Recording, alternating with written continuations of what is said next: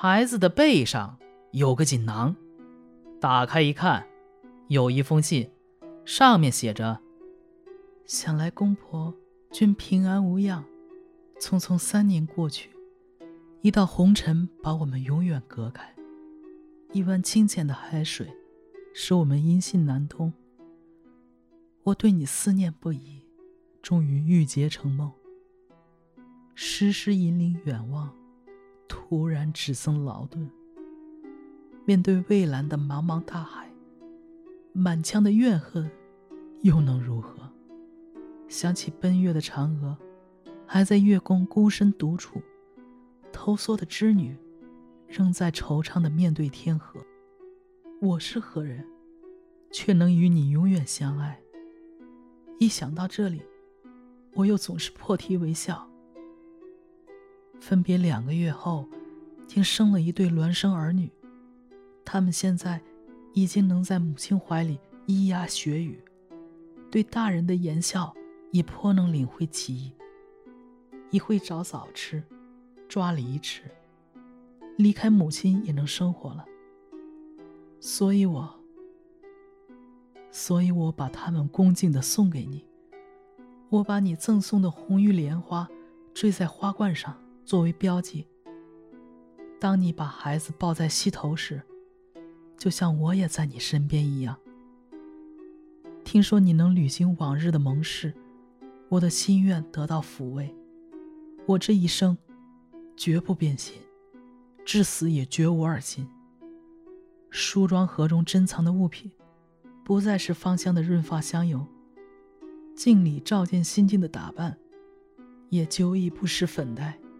你像远行的游子，我是孤守空房的妻子。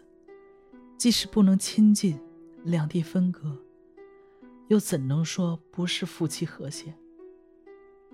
只是我还在想，虽然公婆已经抱上了孙子孙女，却不曾与儿媳见面，按情理推断，也算缺憾。一年后婆婆去世。我会亲临墓穴送葬，以尽媳妇之道。从此以后，龙宫平安无事，不会没有见面的日子。福海长生不老，或许还有往来的途径，请多加珍重。说不尽的心里话，就说到这里。马季反复看信，直抹眼泪。两个孩子。抱着马季的脖子，说：“回家吧，咱们回家吧。”马季愈加悲痛，抚摸着两个孩子说：“你们知道家在哪里呀？”两个孩子哭个没完，至声至气的直喊回家。马季望着茫茫海水，辽阔无际，与天相接，只是美丽的龙女。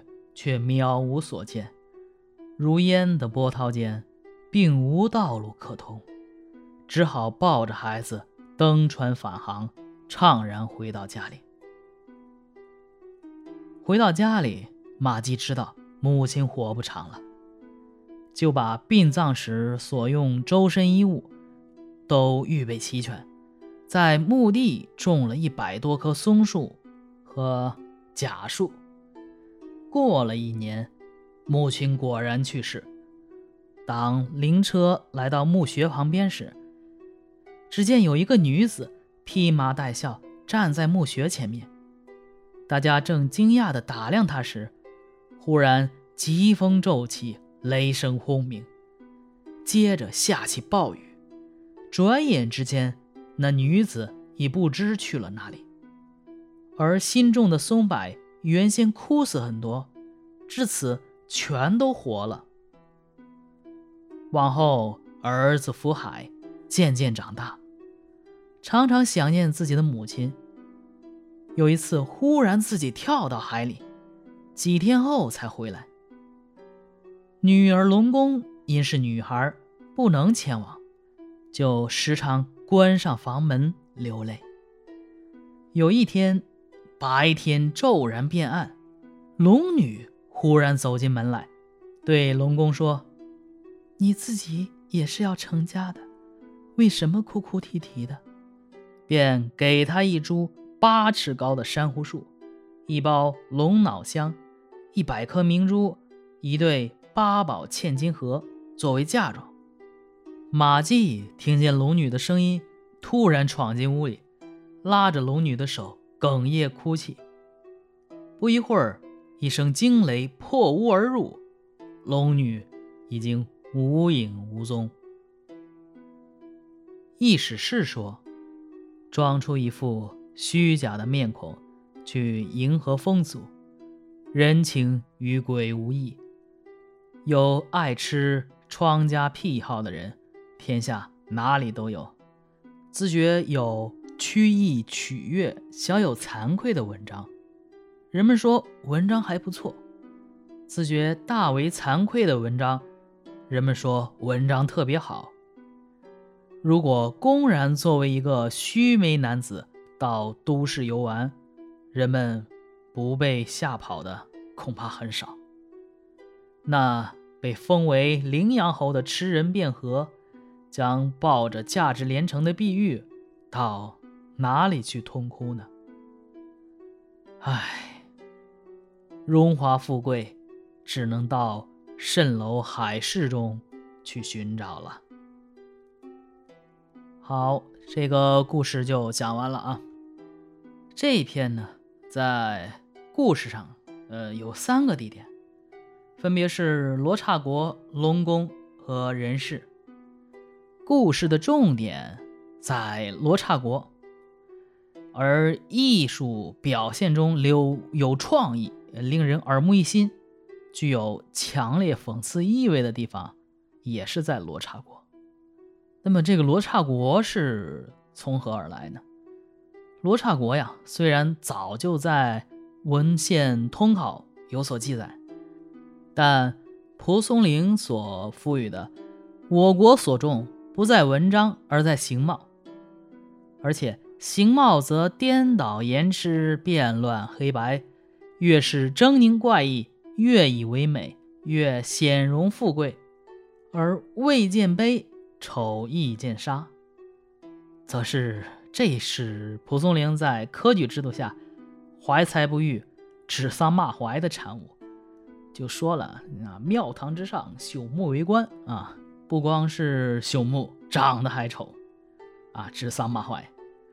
马季在罗刹国的遭遇呢，它含有寓言的性质，写的丰富生动，恣意浪漫，像罗刹国。黑石为墙，色如墨的怪异，而丞相呢，双耳皆背生，鼻三孔，睫毛覆目如帘的丑陋、夸张、荒诞，具有奇诡的想象力。后来镜花缘啊，显然也是受到了他的影响。马季刚入罗刹国时啊，对此大惑不解，进而反以此。欺国人，以眉涂面做张飞，这令人忍俊不禁，赋予喜剧色彩，写得细腻曲折，引人入胜。马季在龙宫里的才华得到认可，所写的《海市赋》被龙王称先生雄才，有光水国，驰传珠海，被封为驸马都尉。这马季的奇遇，抒发了蒲松龄。对有朝一日才华能得到发现和肯定的渴望与期盼，马季与龙女的悲欢离合，显然受到唐传奇的影响，也写得曲尽人情。而其中啊，最后啊，就我一大段全都用女性口音来读的那段，在原文里边是骈文的形式。嗯，用骈文形式写给马季的信呢，缠绵真挚，显示了蒲松龄在骈文方面的深厚功力。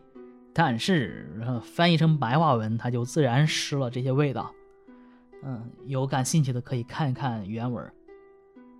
罗刹海市呢，对于后代的影响很大。这个稿本无名氏评说，罗刹海市最为第一。逼似唐人小说矣。道光二十年，也就是一八四零年，鸦片战争那一年，关巨道人将《罗刹海市》改编为《极乐世界》，这是中国第一部京剧剧本。